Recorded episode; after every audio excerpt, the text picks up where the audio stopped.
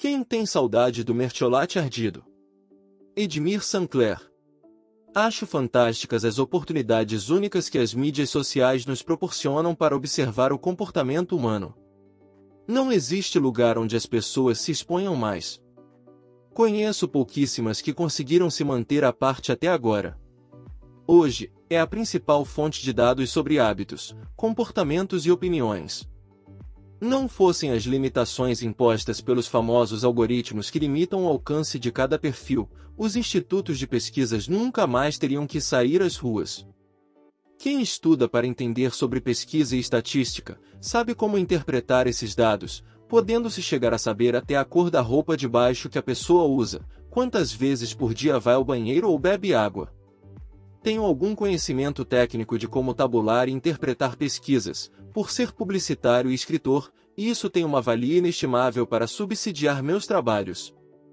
Dentre algumas postagens recorrentes, uma tem me chamado a atenção em especial, a exaltação das surras de cinto, de sandálias, tapas e outras lembranças da truculência e agressividade de certas práticas educacionais praticadas até poucos anos atrás.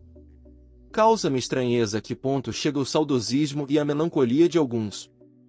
Além, é claro, da falta de conhecimento sobre os incríveis avanços da ciência em todas as áreas do desenvolvimento humano. Nunca pensei que veria meus contemporâneos se tornarem tão reacionários e resistentes à passagem do tempo, aos avanços dos conceitos, costumes e entendimentos sobre os processos que nos constituem a ponto de fazerem declarações louvando surras de cinto e outras barbaridades praticadas e que, graças à evolução dos conhecimentos, foram banidas da esfera do aceitável.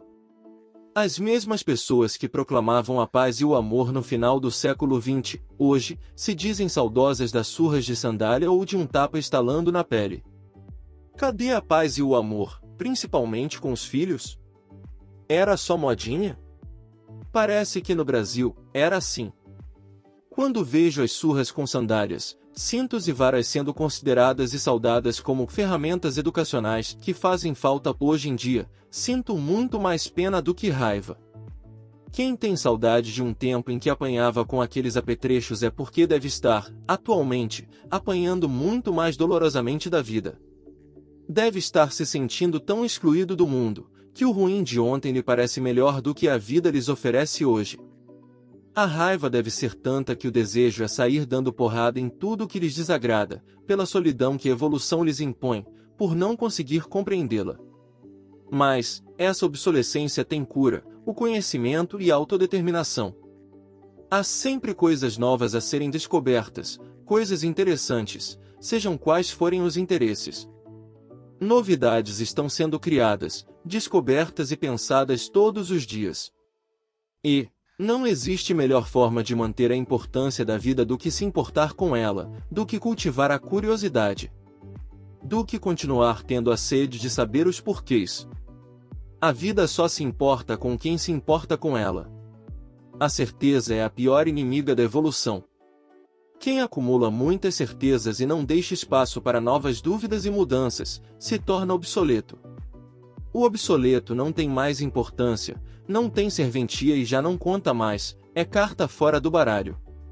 Deve ser muito triste se sentir obsoleto, que é a mais dolorosa característica de quem perde o trem da história, a inutilidade existencial.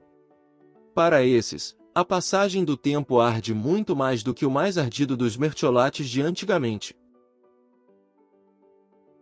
Gostou? Curta, comente, compartilhe e inscreva-se no canal. Ajude a divulgar nosso trabalho. Muito obrigado!